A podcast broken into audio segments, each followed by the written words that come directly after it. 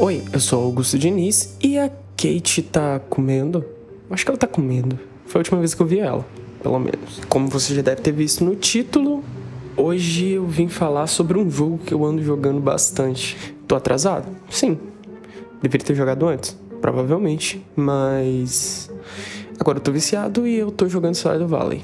E eu queria falar um pouco sobre a trilha sonora de Stardew Valley, que é extremamente inacreditável como que o mesmo cara desenvolveu o jogo, fez a arte, fez a música. E cara, é incrível, é incrível como que o Eric conseguiu fazer tudo isso. Para quem não conhece Stardew Valley, é um jogo de fazendinha, mas que começa a se mostrar um pouco mais completo, profundo e um pouco mais cheio de coisas para fazer do que só cuidar de uma fazenda.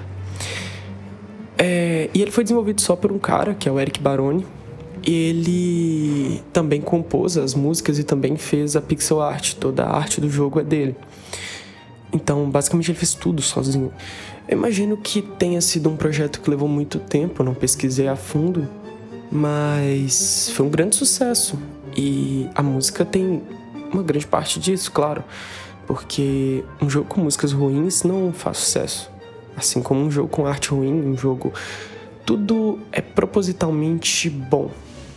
Muita gente acha, tipo, ah, pixel art é feio, mas é proposital, é para trazer nostalgia, para lembrar de Harvest Moon, para trazer esse sentimento às pessoas que ficaram meio carentes de jogos antigos, retrô. E aqui não foge disso. A música, ela não é orquestrada com grandes timbres, ou nem tanto real assim, não é tão real. Mas os timbres são perfeitamente bons o suficiente para você identificar qual instrumento que é, mas não tão real o suficiente para não parecer um videogame retrô. É a medida exata. Não que eu seja um grande fã de instrumentos que não soem reais, soem muito digital, mas nesse caso faz sentido, principalmente porque ele quer trazer esse sentimento, né? Essa saudade, essa nostalgia dos jogos retrô.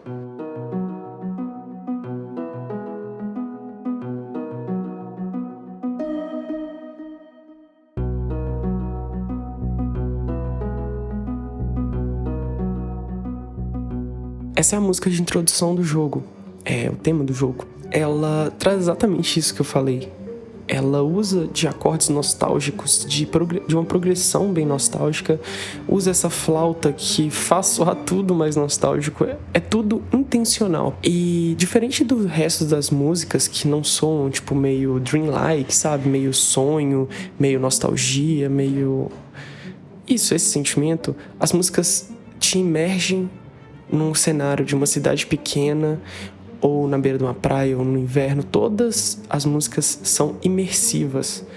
Vou trazer um outro exemplo aqui, que é uma das primeiras músicas que tocam na Fazenda, que é essa aqui.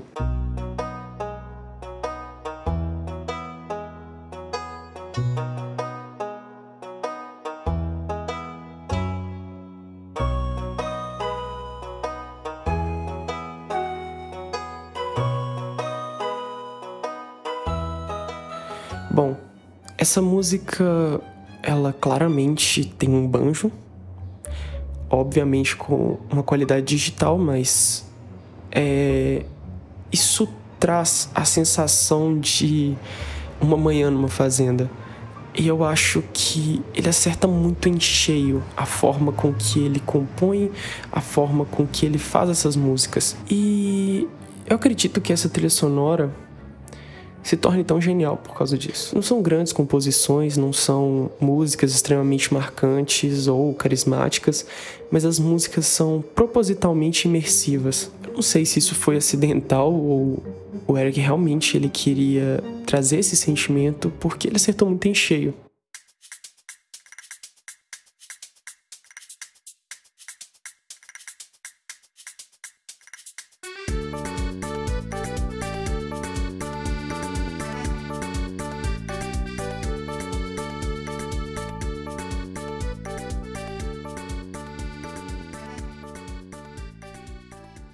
Assim como outros jogos antigos, no caso, Stardew Valley não é um jogo antigo, mas é retrô, ele tenta reproduzir esse sentimento, né? O uso de gêneros latinos para trazer esse sentimento de praia, de verão, é muito usado, igual aqui. Como vocês podem ver, é, claramente a gente tem bastante de latinidade nessa música. E, e, isso realmente traz esse sentimento de verão, de praia, dessas coisas. E, como eu disse, é muito assertivo, são, é muito proposital cada ponto que ele coloca em cada música.